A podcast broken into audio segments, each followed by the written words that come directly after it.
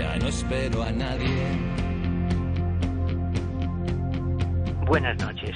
En un programa deportivo he escuchado yo que el Barcelona ha tenido más estrellas que el Madrid. Esas afirmaciones vagas son peligrosas porque no se aclara a qué etapa se refiere, si a los últimos cinco años o al siglo XXI o a 50 años. Cada uno suele opinar según lo que él ha vivido. A mí me es fácil recordar las dos delanteras con más estrellas que yo he visto. Fue en la temporada 1958-59.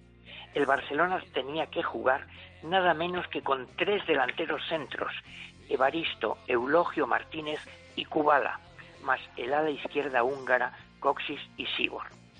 Eso significaba que el goleador brasileño Evaristo tenía que jugar teóricamente de extremo derecha y de interior jugaba el gordito paraguayo Eulogio Martínez, al que le llamaban abrelatas.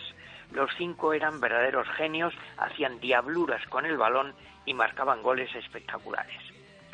Esa misma temporada llegó al Madrid Puskas, con 31 años y sobrado de peso, pero con un chut increíble. Cañoncito Pun, le llamaron. Con gran profesionalidad logró adelgazar y marcó muchos goles. Pero su llegada obligó a que Rial, el interior izquierdo, que tanto había ayudado a Gento, pasara al interior derecho, aunque él fuera zurdo. Y Copa, también delantero centro en Francia, en el Madrid de Di Stéfano, se había tenido que colocar como habilidoso extremo derecho. En la delantera, aquel Madrid alineaba a cinco estrellas, Copa, Real, Di Stéfano, Puscas y Gento. En mi opinión, ni siquiera la selección brasileña ha logrado reunir a tantos jugadores geniales. Dos preguntas inevitables.